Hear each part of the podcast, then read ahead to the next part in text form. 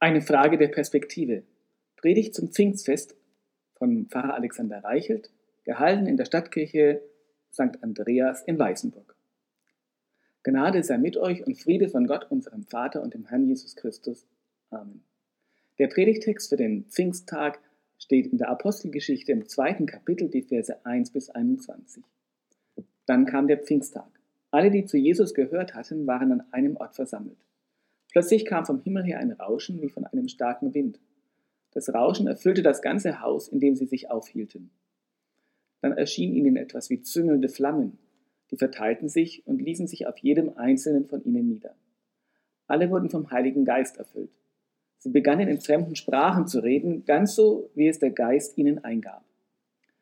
In Jerusalem lebten auch fromme Juden aus aller Welt, die sich hier niedergelassen hatten. Als das Rauschen einsetzte, strömten sie zusammen.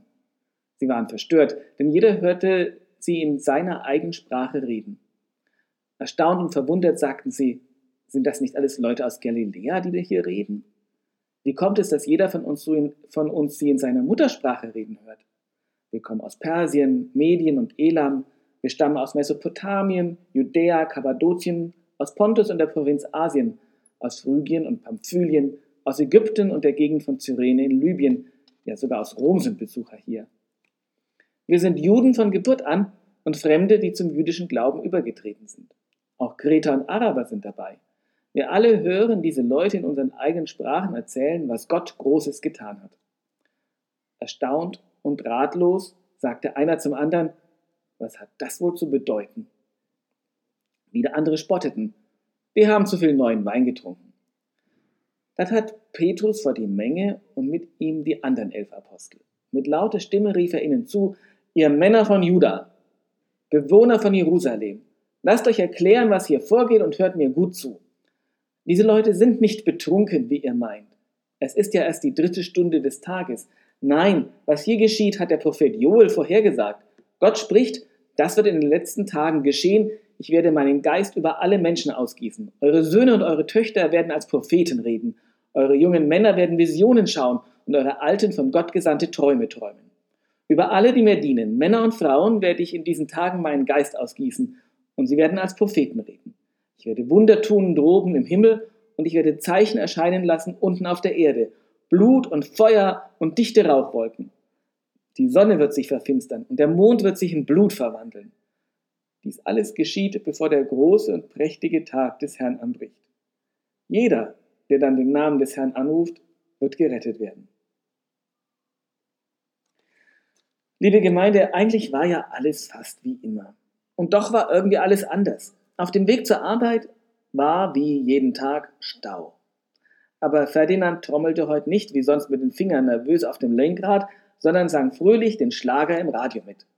Im Büro angekommen, erstaunte er das gesamte Team mit einem fröhlichen Guten Morgen und selbst die Kollegin, die ihn sonst bestenfalls ignorierte, kam nicht um ein Lächeln herum, ob der Fröhlichkeit, die er verbreitete. Das Büro erschien ihm heute auch nicht so grau wie sonst, sondern lichtdurchflutet. In der Besprechung des Projektteams riss er die gesamte Truppe mit, weil er heute nicht wie sonst hauptsächlich Probleme definierte, sondern Lösungen aufzeigte. Er schien so verändert, dass Kollege Müller, der plötzlich Angst bekam, doch einen Rivalen für die nächste Beförderung zum Teamleiter zu haben, in alle Richtungen fragte, was der denn heute genommen habe.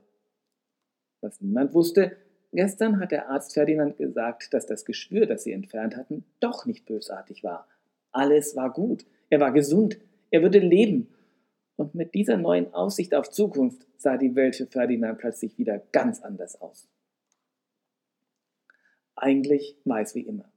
Es war Wochenfest und am Wochenfest trafen sie sich zum Beten, wie alle anderen Juden in Jerusalem auch. 50 Tage war es nun her, dass sie das Wunder von Ostern erlebt hatten. Nach den Grauen von Karfreitag hatte ihnen diese Erfahrung neuen Lebensmut gegeben. Aber seit zehn Tagen war Jesus nun nicht mehr sichtbar. Aus dem Haus trauten sie sich nicht zurecht. Sie waren ja jetzt allein. Jesus war nicht mehr zu sehen und der Hass derer, die Jesus ans Kreuz gebracht hatten, er war noch lebendig. So gingen sie nur selten weg, wenn sie etwas brauchten oder eben zum Beten am Wochenfest. Dazu hatten sie sich endlich mal wieder alle zusammengetraut. Schließlich versammelten sich die Leute überall zu dieser Gelegenheit. Da fiel es nicht auf, wenn sie, die den Auferstandenen erlebt hatten, alle zusammenkamen. Viele waren sie ja nicht. Und da waren sie. Zunächst verunsichert, wussten nicht recht, was als nächstes kommt, wie es weitergehen sollte, vorsichtig, vielleicht auch misstrauisch. Aber plötzlich war es, als ging ein Ruck durch die Schar. Plötzlich ging eine Verwandlung vonstatten. Plötzlich spürten sie, Jesus war zwar nicht zu sehen, aber er war da. Plötzlich fühlten sie, der Auferstandene, der den Tod überwunden hatte, er hatte den Tod für alle überwunden. Plötzlich schauten sie nicht zurück und trauerten, dass die schöne Zeit mit Jesus vorbei war, sondern plötzlich merkten sie, das Beste kommt noch. Das Leben, es war nicht früher, sondern es ist jetzt und wird morgen sein. Der Abschiedsschmerz war weg. Die Angst war weg. Alles war eigentlich wie gestern und doch sah die ganze Welt ganz anders aus. Sie waren Feuer und Flamme. Sie waren begeistert. Sie erlebten diese Begeisterung jeder für sich und doch auch als Gemeinschaft. Diese Begeisterung konnte nicht für sich gehalten werden. Diese Begeisterung sprang über auf alle Menschen um sie herum. Die Stadt war ja voll. Es war ja Wochenfest, Pfingsten, 50 Tage nach dem Passafest. Juden aus der ganzen Welt waren gerade in Jerusalem und Menschen, die sich für die jüdische Religion interessierten. Viele Menschen auf der Suche nach dem einen Gott, nach der Botschaft des Lebens. Die Menschen sahen, wie die Jesus-Jünger ergriffen waren, überliefen vor Glück, vor Leben, wie von einem neuen Geist ergriffen. Und viele verstanden, hier geht's ums Ganze. Was diese Leute ergriffen hat, das kann auch mich ergreifen. Sie verstanden, hier geht es um die Fülle des Lebens, um Liebe, um Sinn, um Ewigkeit und um den Augenblick. Sie wussten auch, im Moment ändert sich nichts. Die Ungerechtigkeit, die Gewalt, die Lüge, auch Krankheit und Tod, sie waren nicht aus ihrem Leben verschwunden. Aber der Blick aufs Leben war ein anderer. Sie erkannten plötzlich, sie waren erlöst. Das Leben ist nicht die Summe aus Erfolgen und Misserfolgen, die man so mit der Zeit erzielt, sondern das Leben ist ein Ergebnis der Liebe Gottes dessen große Verheißung lautet, einmal ganz in dieser Liebe aufzugehen. Als sein Ebenbild auf dieser Erde dürfen wir sein. So von Gott geliebt, dass er in Christus alle göttliche Distanz aufgehoben hat, um uns einen Weg ins Leben zu zeigen. Die Menschen verstanden. Die Freude der Jünger, sie durchbrach sprachliche und kulturelle Grenzen. Die Begeisterung der Christen war nicht begrenzt auf Milieus oder Schichten, Sie war verständlich für Leute, deren Bildung sich auf praktische Lebenserfahrung bezog und andere, die tiefen Einblick in Geschichte, Kultur, Naturwissenschaft, Religion und Literatur hatten. Jede und jeder verstand, worum es hier geht. Ich bin ein von Gott geliebter Mensch. Diese Liebe wird im Leben, Sterben und in der Auferstehung Jesus sichtbar und erfahrbar. Manche war das, was sie da sahen, hörten und erlebten, nichts als wirres Zeug. Ihr seid doch besoffen, werfen da einige den Jüngerinnen und Jüngern vor. Ihr spinnt doch. Ihr wisst nicht, was ihr sagt. In seinem Lied Der Musikkritiker singt der Kabarettist Georg Kreisler aus der Sicht eines unmusikalischen Mannes, der die Freude anderer an der Musik nicht versteht und sie ihm deshalb auch nicht gönnt. Er sinniert, ja, ich könnte zufrieden sein. Das Schicksal hat mich reich beschert. Aber ach, ob mich belastet nur eine Verrücktheit? Ich merke es in jedem Konzert. Ich sehe, wie das Publikum weich wird wie Wachs, wenn Musik alle Sinne bewegt. Ich sehe, wie beim Zuhören manch trutzigen Manne ein Tränchen die Brille beschlägt. Nur für mich hat das Zuhören keinen Sinn, weil ich unmusikalisch bin. Ich sehe, wie ein liebliches Mädchen die Hand ihres Jünglings ergreift und sie drückt. Wie ein Großmütter zitternd die Halskette auszieht, weil sie sonst vor Rührung erstickt. Nur ich sitz da und höre nicht einmal hin, weil ich unmusikalisch bin ob es jetzt Schubert oder Tchaikovsky, Brahms oder Liszt oder Dniepro Petrovsky, ob Sinfonie oder Ouvertüre, Rock'n'Roll oder die Walküre, Zauberflöte, verkaufte Braut, für mich ist das alles nur laut. Für manche bleibt die religiöse Begeisterung der Menschen laut, fremd, verstörend. Sie können nichts damit anfangen. Vielleicht sind sie tatsächlich einfach religiös unmusikalisch. Vielleicht wollen sie aber einfach nicht, dass ihr bisheriges Selbstbild in Frage gestellt wird. Vielleicht fühlen sie sich auch in ihrem allgemeinen Handeln zu sehr auf die Probe gestellt oder die Liebe Gottes, die in der jeder Mensch gleich ist, ist für sie politisch bedrohlich. Wer weiß.